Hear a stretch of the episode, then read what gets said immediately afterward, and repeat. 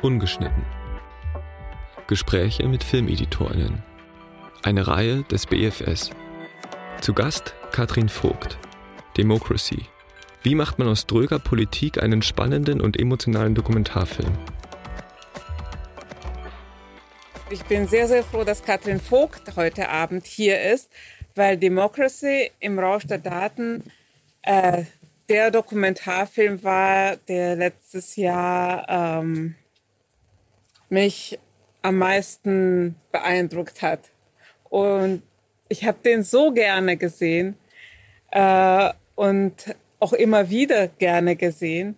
Und das wollte ich unbedingt, äh, diese Erfahrung wollte ich unbedingt mit euch teilen und die Gelegenheit nutzen, mit Katrin nochmal zurückzublicken auf den Schnittprozess. Genau, also ich freue mich, dass ihr da seid und freue mich auch besonders, dass Mirja Gerle da ist, die ähm, schändlicherweise als Schnittassistentin im Abspann steht und da als mindestens zusätzlicher Schnitt stehen müsste. Und die kann vielleicht ja auch noch äh, an der einen oder anderen Stelle was ergänzen oder dazu sagen ähm, über den Marathon, wie David das im Abspann genannt hat, den wir da hinter uns gebracht haben.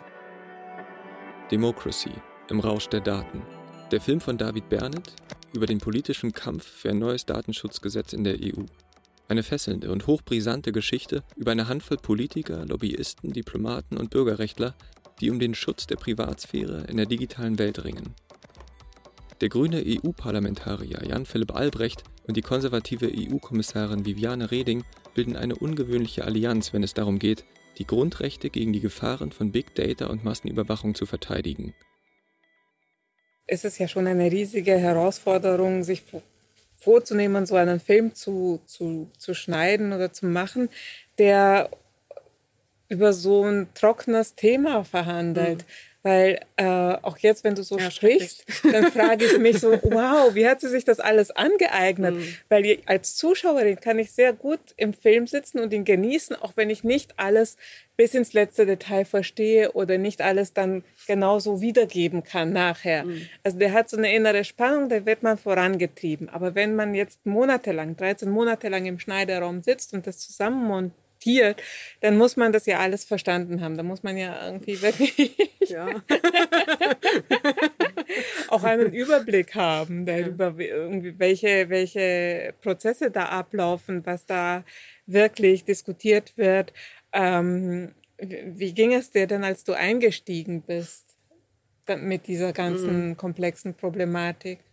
Ähm ich führe so ein Arbeitstagebuch, also leider nicht so akribisch, wie ich gerne würde oder so kontinuierlich, aber ich habe da ja auch, habe ich dir schon erzählt, so mal reingeguckt und äh, über die ersten anderthalb Monate alle Eintragungen, die drin zu finden sind, gehen so nie wieder ein Politikerfilm. Wie soll man das denn? Wie soll man daraus einen Film machen? Wie kann das überhaupt spannend sein? Diese ganzen Debatten, das ist alles so langweilig und äh, also ich habe mich sehr, habe mich wirklich sehr, sehr, sehr gequält und ähm, mit einigen Sachen auch bis zum Schluss, weil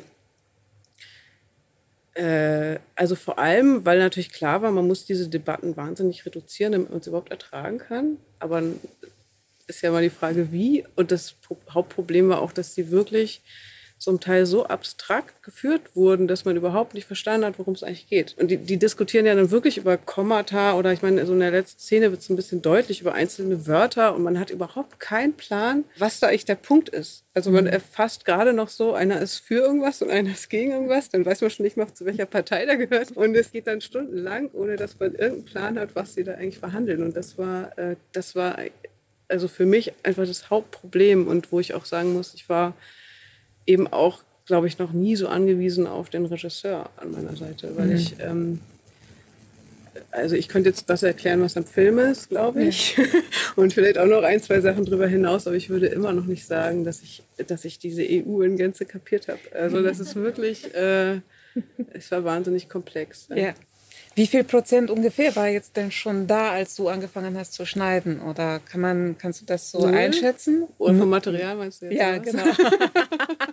Natürlich nur Material. Also was, wie viel war gedreht in dem Moment? Ähm, oh, da muss ich mich mal erinnern. Also schon relativ viel tatsächlich. Und es gab mehr oder weniger ein Interview, was gezielt dann tatsächlich für den Schnitt noch gedreht wurde. Das war mit Viviane Reding, mhm. weil wir halt gemerkt haben, wir brauchen einfach ähm, irgendeine Möglichkeit noch einigermaßen elegant zu erklären, was zum Beispiel ein Berichterstatter ist. Also es ist uns halt in allen Rohschnittfassungen immer wieder auf die Füße gefallen, dass dieser bescheuerte Begriff eigentlich nicht, yeah. ähm, also sich nicht aus der Sache heraus erklären lässt. David hat ja sehr, sehr, sehr, sehr breit ähm, gedreht und sich aufgestellt. Ich glaube, dass, also man ahnt das so ein bisschen im Abspann, aber der hat ja wirklich mit allen Leuten in Brüssel ja. geredet, die irgendwie rumliefen.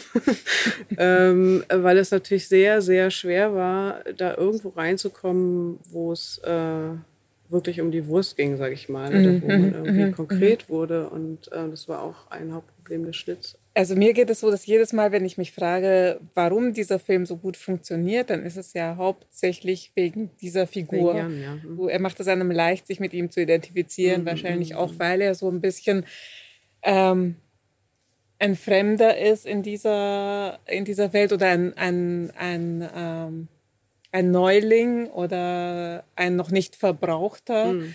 Äh, einer, der noch Ideale hat, einer, der noch unangepasst ist und dass man einfach gerne mit ihm auf diese Reise geht und ja. ihm zuschaut. Irgendwie gelingt es ihm oder mit ihm mitfiebert. Also ich meine, war der totale Glücksfall, weil das, das wusste ich ja auch nicht, als ich da eingestiegen bin, aber ähm, es war gar nicht so sicher, dass Jan eben diesen Bericht, den sogenannten, bekommt. Ähm, und es, äh, den Film hätte es auch geben sollen, wenn es jemand anders gewesen wäre. Also es war klar, dass es der Hauptprotagonist ist, aber trotzdem war das ja alleine dann nicht der Film. Ja? Und, ja. Äh, und es war nicht klar, ob das reicht. Mhm. So. Mhm. Mhm. Und, und, das andere ist ja auch, dass man mit Jan alleine, weil es eben nur das Parlament betraf, äh, auch die Frage war, also wie kann man überhaupt dann den ganzen Prozess trotzdem abbilden und mhm. auch einen Film über Europa machen und nicht nur über das Europäische Parlament.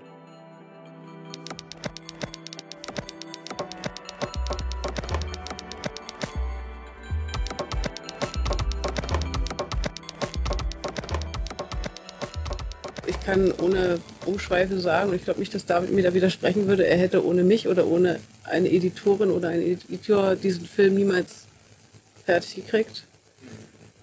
Und ich muss aber auch sagen, ich hätte den Film ohne ihn nicht schneiden können, weil es einfach inhaltlich so komplex war. David hatte die ganze EU in seinem Kopf, ja, also mit diesen ganzen Protagonisten, die jetzt alle nicht zu sehen sind, die ganzen Leute, mit denen er Interviews geführt hatte, ähm, der kennt das alles bis ins Detail. Und, ähm,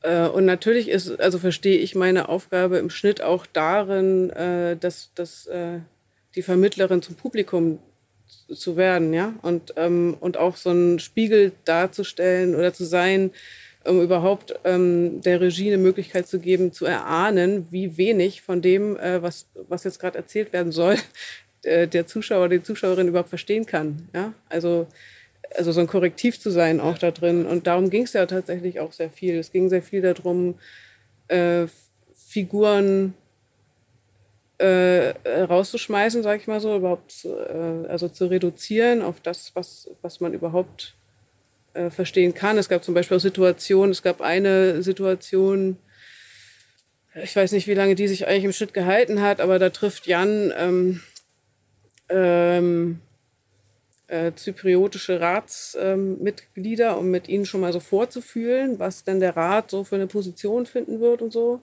Die hat sich ganz lange im Schnitt gehalten und die, also die musste dann halt auch äh, dieser Verschlankung zum Opfer fallen, weil es nicht Jans Rolle war in dem ganz, also in der, in der Dramaturgie. Also es war nicht seine Rolle, zu dem Zeitpunkt äh, mit dem Rat zu verhandeln. Das war halt die Rolle von Frau Reding den Rat sozusagen äh, darzustellen. Das sind, es sind halt 100.000 Entscheidungen, die man dieser Art, die man dann eben treffen muss. Und ähm, wo ich halt bei dem Film sagen würde, es ist halt eine Kooperation. Ich habe auch über Wochen und vielleicht auch Monate alleine geschnitten, weil ich üblicherweise sehr viel alleine arbeite. Ähm, also ich finde, Austausch kann ja auch, also muss ja nicht dadurch stattfinden, dass man permanent nebeneinander sitzt. Aber in dem Fall sind wir tatsächlich auch mehr und mehr wieder dazu übergegangen, nebeneinander zu sitzen. Also dadurch, dass alles verschriftlicht war, hatte es natürlich den Vorteil, dass man sich auch gerade bei den Debatten vieles gezielt angucken konnte, auf Inhalt. Ähm, und sagen konnte, okay, das ist vielleicht eine interessante Passage, da geht es jetzt vielleicht mal um irgendwas äh, Richtung Datenschutz, was man, wo man eine Chance hat, es inhaltlich zu verstehen, ja, worüber die reden. Letztendlich hat es sich auch jetzt im Schnitt auf gar nicht so viele Debatten äh, reduziert. Und es ist jetzt sogar eine Debatte zweimal im Film drin, weil sich das zum Glück, also aufgrund dieser Verschriftlichung relativ schnell reduzieren ließ, viel schneller als ich dachte. Ähm, und ich habe nicht alles Material gesichtet. Also ich habe viele Interviews von Personen überhaupt nicht angehört. Habe ich mal reingelesen oder habe mal reingehört und habe dann irgendwie, da gab es ziemlich viele, wo man schnell entscheiden konnte, dass sie erstmal nichts in der Geschichte verloren haben. Oder jedenfalls nicht jetzt zu dem Zeitpunkt. Ähm, ich würde im Nachhinein sogar sagen, ich habe eigentlich zu wenig gesichtet. Also ähm, David kannte das Material sehr, sehr gut. Und ich habe, ähm, ja, ich würde sagen, ich habe diese szenischen, wenn man es so sagen will, Sachen alle gesichtet. Ich habe alles von Jan angeguckt, ich habe auch alles von Reding angeguckt. Ich habe also von den ganzen Hauptfiguren, was es da gab, alle, die jetzt im Film sind, habe ich alles Material gesehen. Aber ich habe ähm, im Nachhinein dann schon gedacht, vielleicht hätte ich hätte ich inhaltlich schneller mehr verstanden, wenn ich selber mehr gesichtet hätte und mir diese Mühe tatsächlich gemacht hätte, mich durch auch diese ganzen Debatten zu äh, gucken äh, oder zumindest einen großen Teil davon, was ich nicht gemacht habe. Und ich dann schon gemerkt habe, so die, also für mich ist es einfach, meine Arbeitsweise ist es nicht, nach Transkript zu arbeiten. Es ist schön, wenn man das hat und wenn man sich darauf beziehen kann, aber es ersetzt halt nicht das Sichten. Und ähm, man, man denkt dann immer, man spart Zeit, aber so rückblickend ähm, nach diesen 13 Monaten Schnitt, würde ich sagen, hat es wahrscheinlich keine Zeit gespart. Ich weiß auch nicht, ob es schneller gegangen wäre, aber äh, von Zeitersparnis kann man da, glaube ich, nicht mehr reden.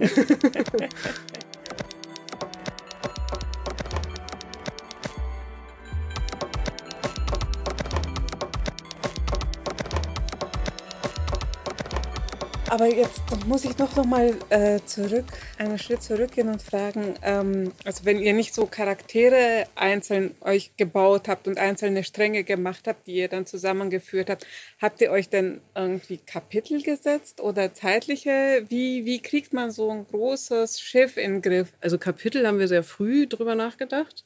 Aber was sind die Kapitel? Ja? Also äh, es gab halt diese Schwammphase, dann gab es die, also ich meine, ich weiß nicht mal, ob wir da überhaupt eine Überschrift für gefunden haben, aber wir wussten am Anfang ja auch gar nicht, welche Kapitelung überhaupt Sinn macht. Ja? Und dann gab es das andere, dass es einmal diesen Gesetzgebungsprozess natürlich gibt. Ähm, aber das andere ist ja auch, dass man auch was über Datenschutz erfahren muss.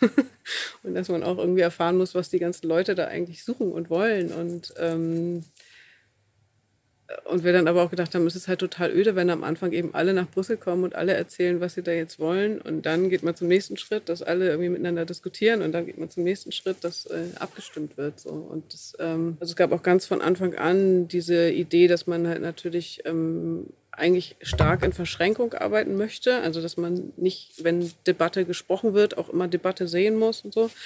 Ähm, und es gab auch sehr früh die Idee von, also am Anfang war das so eine Radioshow, mhm. die, äh, die ich so als Idee gab, dass da wirklich so zwei Moderatoren irgendwie in der Sendung sitzen und die taucht immer wieder auf und die beobachten auch diesen Gesetzgebungsprozess und können dann immer mal wieder was dazu sagen.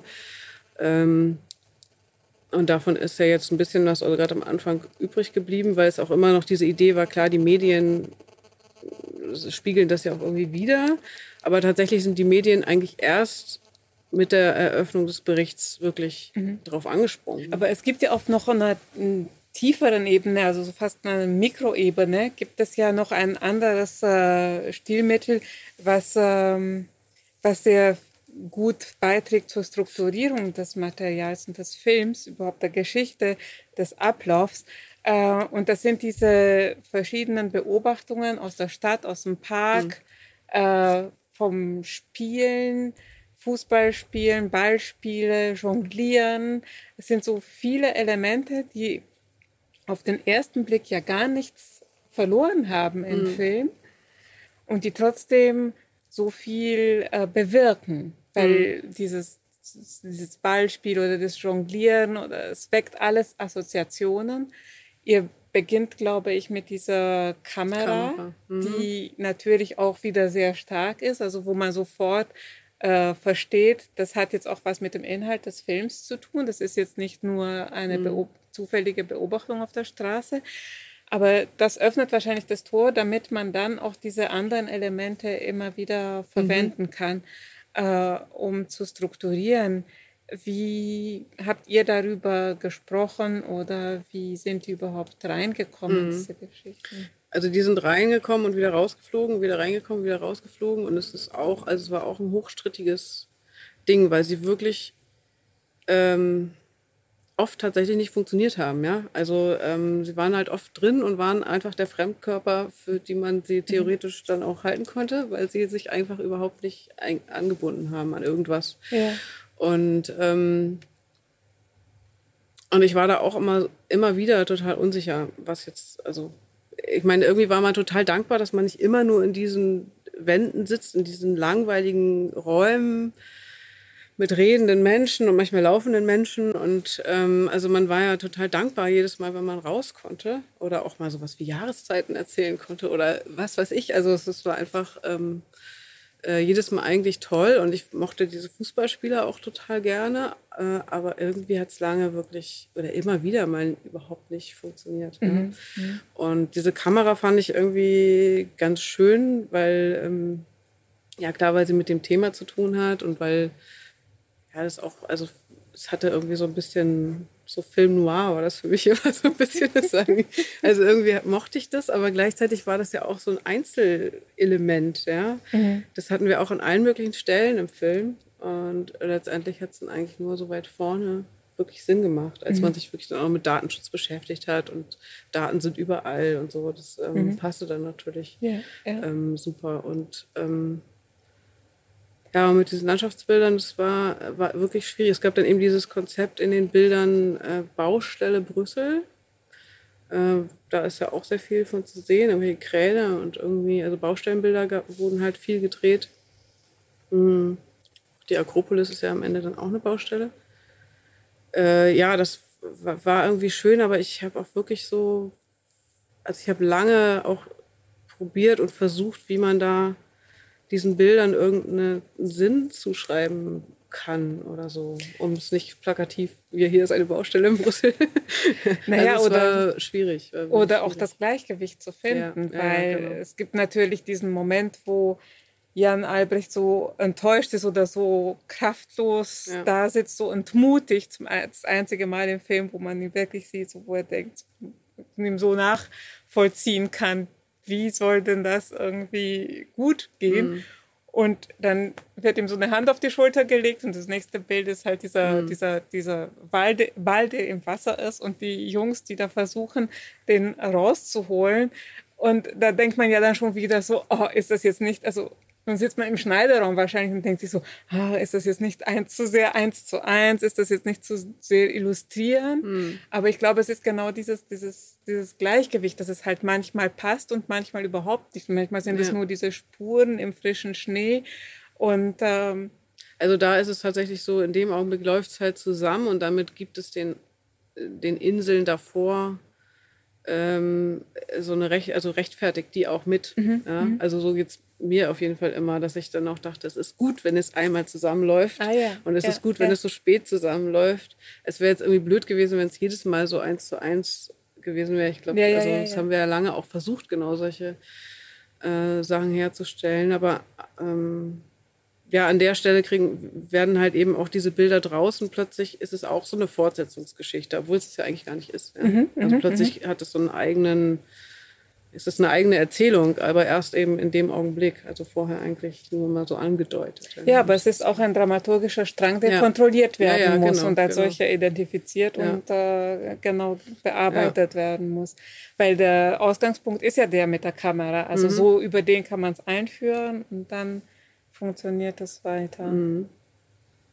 Wird es zum Selbstläufer. Mhm. Aber das erinnert mich auch an diesen, diesen Spruch, ähm, dass einfach Kino, die Qualität von Kino ist einfach eben auch Raum zu schaffen, wo die Gedanken sich, wo die Gedanken schweben können, wo die Gedanken frei sind, wo, mhm. wo der Raum zu schaffen für Assoziationen und nicht irgendwie nur Führung, sein oder nur Informationen rüberbringen, sondern einfach auch Räume schaffen, um, ähm, um wahrscheinlich auch den Zuschauer in seiner Individualität da abzuholen, damit er irgendwie seine eigenen, mit seinen eigenen Gedanken mhm. diese Zwischenräume füllen kann. Ja gut, ich meine, in diesem Fall ging es natürlich auch viel einfach darum, dass überhaupt verdauen zu können, was man da, also es wird einfach immer noch wahnsinnig viel geredet mhm. über wahnsinnig komplizierte Sachen ja. von wahnsinnig vielen verschiedenen Leuten in äh, schlechtem Englisch und ähm, und das ist, das, das war einfach klar, dass man da gucken muss, wie man da auch irgendwie angenehme Pausen mhm, reinbringt. Mhm, ja, mhm. sonst hätte man das ja gar nicht ähm, ja. verarbeiten können. Ja, ja.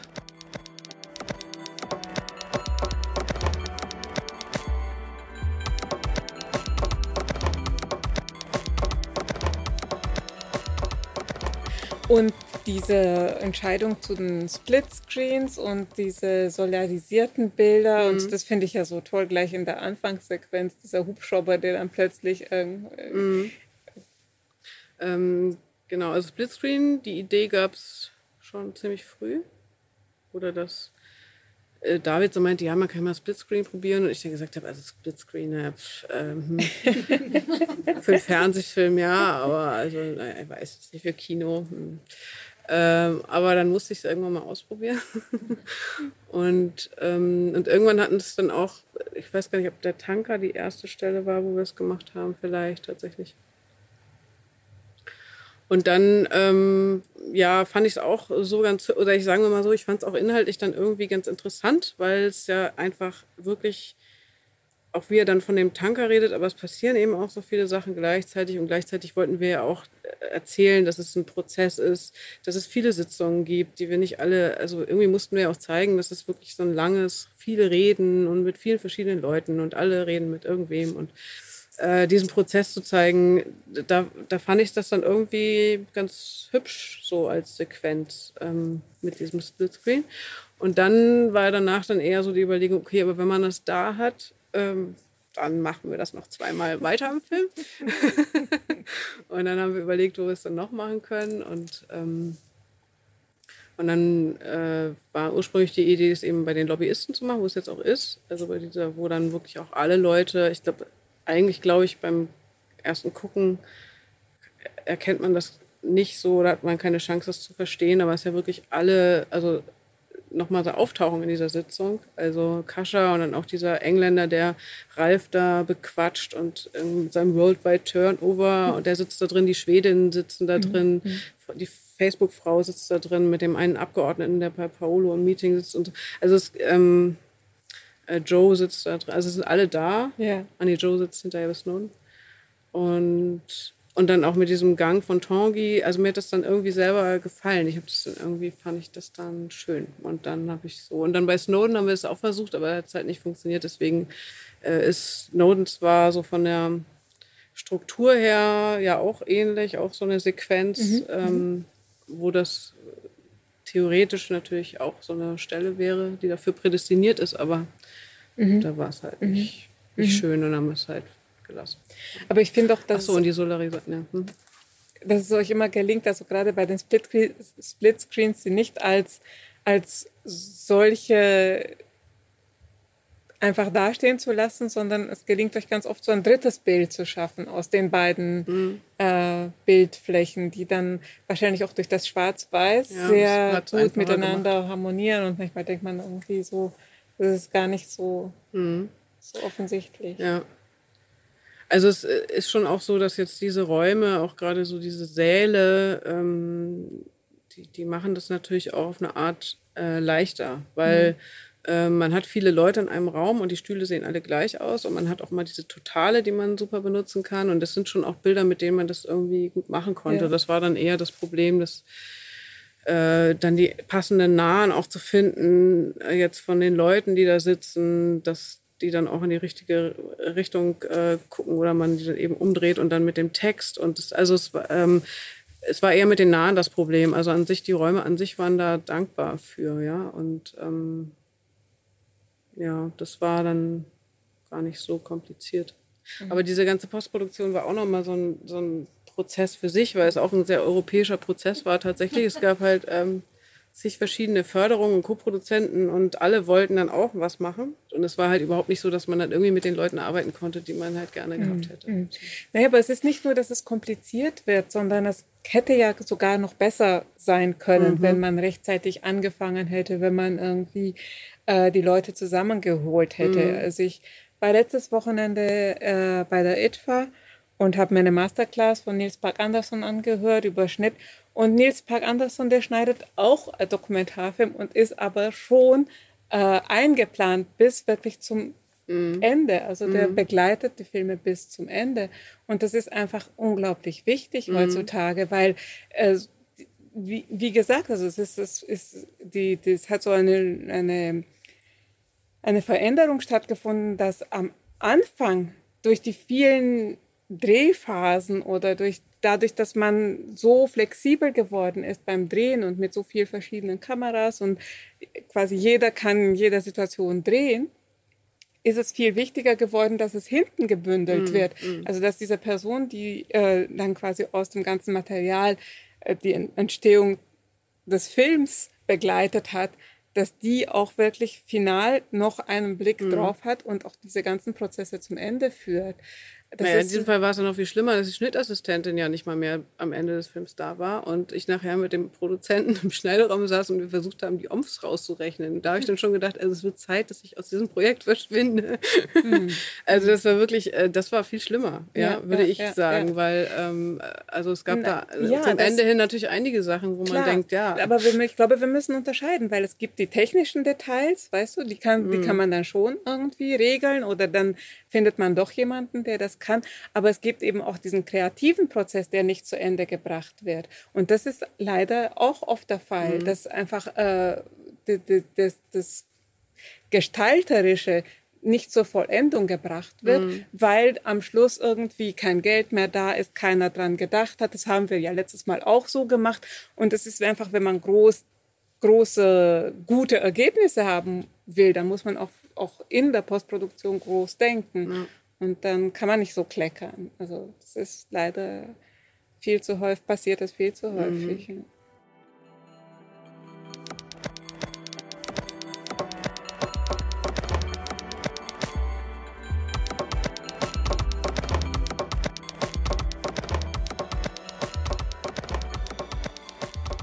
Aber wie behältst du das jetzt in Erinnerung, so einen, so einen langen 13-monatigen Schnittprozess, weil du hast jetzt auch mehrmals gesagt, eine Qual und das war richtig mühsam ja. und so. Und, äh, und natürlich gehört das zum Alltag auch so ein Gefühl. Mhm. Aber gleichzeitig habt ihr ja auch so was ganz Tolles geschaffen. Mhm. Wie, wie denkst du daran zurück, wenn du an diese Zeit zurückdenkst? Ähm, also ich wünsche mir das nicht nochmal, ja, muss ich ganz klar sagen. Es ist echt, also ähm, man kann es ja dann irgendwie nicht mehr sehen und nicht mehr beurteilen und es ist so, äh, ich finde es wirklich, wirklich anstrengend und ähm, aber ich habe ich habe jetzt diesen Schnittprozess, ich weiß, dass er total quälend war immer wieder, aber ich habe ihn überhaupt nicht schlimm in Erinnerung. Also ähm, irgendwie haben wir ja dann zu einem guten Ende gefunden. So. Und es ist dann vielleicht auch deswegen in guter Erinnerung geblieben. Und insofern würde ich es auch wieder machen. Aber ähm, trotzdem überlege ich natürlich, äh, was, was würde ich beim nächsten Mal anders machen? Oder ähm, ja, keine Ahnung. Also äh, wir haben ja eigentlich alle Rezepte, die man so kennt, haben wir alle benutzt und trotzdem war es schwierig. also das fand ich dann zwischendrin schon äh, echt frustrierend. Also weil wir haben uns die Figuren angeguckt, wir haben uns die ganzen Begegnungen, wie gesagt, der Figuren angeguckt, wir haben äh, äh, wir haben, weiß nicht, wir haben dann eben diese Kapitel gemacht. Wir haben, also wir haben alles Mögliche, ähm, was man so machen kann, um es in den Griff zu kriegen, glaube ich, gemacht. Wir haben eben diese Bilder und diese Karteikarten und diese Verschriftlichung und alles war da. Und wir sind jetzt beide auch keine Anfänger. Ähm, und trotzdem hat es halt so lange gedauert. Aber kann ein Teil von dem Quälen dann auch äh, an, mit den Erwartungen verknüpft werden, die äh, an so einem Film halt oder auch an einem, so einem Prozess gestellt werden. Also wenn es immer wieder die Erwartungen der Produzenten gibt, so jetzt seid ihr denn jetzt endlich mal fertig, mhm. äh, wäre es einfacher, wenn, wenn, wenn man einfach arbeiten könnte und vielleicht auch regelmäßig Urlaub machen könnte oder den Urlaub, den man geplant hat, auch wirklich antreten kann und nicht aufgeben muss, um noch zwei Wochen im Schneiderraum mhm. äh, Nein, das mache ich ja nicht, ja. Also das, das mache ich ja nicht. Ich mache ja mal Urlaub. ich mache ja auch keine Überstunden. genau, also das mache ich ja nicht. Und ich habe ja auch meine Pause zwischendrin gehabt und die war auch ähm, gut und und wichtig. Und es war auch jetzt in meiner Erinnerung, also natürlich war da, war da so immer dieses Nachfragen und wann sehen wir denn jetzt was und wie weit seid ihr denn? Und dann auch diese erste Sichtung, das werde ich auch nie vergessen, es war eine Katastrophe. Ja? Also man hat nichts verstanden, gar nichts verstanden und es war wirklich so, alle saßen so sprachlos da und, ähm, und es war halt klar, es, also wir stehen quasi am Anfang, ja. Ich weiß nicht, es war irgendwann halt im Frühsommer oder so. Ja, aber also man braucht auf jeden Fall natürlich Pausen und, ähm, und ich fand es halt total hilfreich, als dass, dass Mirja da ins Projekt gekommen ist und ich ähm, äh, habe ja, hab ja mit ihr jetzt Schneuwiger gearbeitet und ich, mich entlastet das natürlich auch. Also mich entlastet es auch, wenn, ähm, wenn jemand dann tatsächlich auch Material anfasst und, und da mal was draus arbeitet, was ich dann mir erst in der verarbeiteten Form äh, wieder angucken muss mhm. und ich mhm. nicht sozusagen jede Szene und jede Debatte selber äh, runterdampfen muss und so. Das ist schon eine wahnsinnige Hilfe und Entlastung, finde ich. Also auch für den Kopf und ähm, und insofern ähm, wäre ich da auch immer äh, immer gern bereit, wieder so äh, zu arbeiten, weil ich das einfach ähm, gerade bei so umfangreichen Projekten, bei so Materialschlachten total äh, hilfreich finde. Ja. Ähm, ja. Äh, man hat ja auch nur einen Kopf, ne? da mhm. passt auch nicht so viel rein. Ähm, ja, man ja. bildet ja auch so ein enges Gespann. Also dieses Regie-Schnitt-Gespann ist ja irgendwie, man vernetzt ja wirklich die Gehirne und man mhm. bewegt sich wie so ein siamesischer Zwilling. Und das, das alleine kann ja auch wahnsinnig belastend sein, mhm. weil es ist ja irgendwie jetzt nicht eine Liebesheirat, nicht immer. Und äh, alleine schon dieses immer irgendwie so miteinander reden und hier ist der, der, der Film, mhm. finde ich auch ganz, ganz schwierig. Also ja. manchmal finde ich es einfach super, irgendwie rausgehen zu können und sich an einen anderen Tisch setzen zu können oder einen anderen Raum betreten zu ja. können oder das einfach noch mehr Leute reinzuholen. Also ich finde es immer hilfreich, wenn es wirklich eine Kompetenz gibt, die dann, die man dazu holen kann, die im Idealfall dann weiterhilft. Aber ähm, ich finde, die gibt es halt viel zu selten. Ja. ja? Und die gibt es auch äh, nicht unbedingt in der Produktionsfirma. Also, und die gibt es auch manchmal auch sonst nicht. Also mhm. auch nicht jede mhm. Sichtung ist irgendwie, finde ich, äh, immer gewinnbringend. Also meistens, aber es kommt eben immer drauf an. Und gerade jetzt in dem Film war es ganz häufig so, dass uns auch, ähm, also wir wurden auch viel auf falsche Fährten geschickt. Mhm. Ja. Nicht unbedingt, also zum Beispiel eben auch wieder durch die Fernsehredaktion. Also es ist eben so, alles, alle geben irgendwie ihr Bestes und bringen da ihr Wissen ein und meinen das ja auch alles irgendwie gut, aber es ist nicht immer unbedingt, es führt nicht immer dazu, dass es dann schneller vorangeht. Mhm. mhm. Und das, da muss man, glaube ich, schon Glück haben oder man kennt eben wirklich die Person, die immer funktioniert und die man dann reinholen kann und dann den entscheidenden Schub wieder bringt oder die entscheidende Idee oder den entscheidenden Gedanken hat oder so. Also man braucht dann danach auch mal Abstand, das ist schon so, aber also wir sehen uns jetzt nicht mehr täglich, aber ähm, ja, wir mögen uns noch. also es hat, also ja.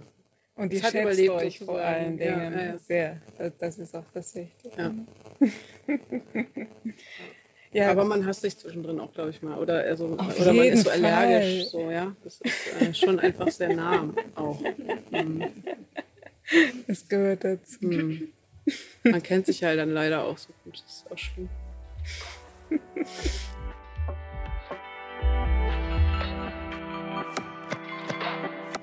Sie hörten Ungeschnitten. Gespräche mit Filmeditorinnen. Eine Reihe des BFS.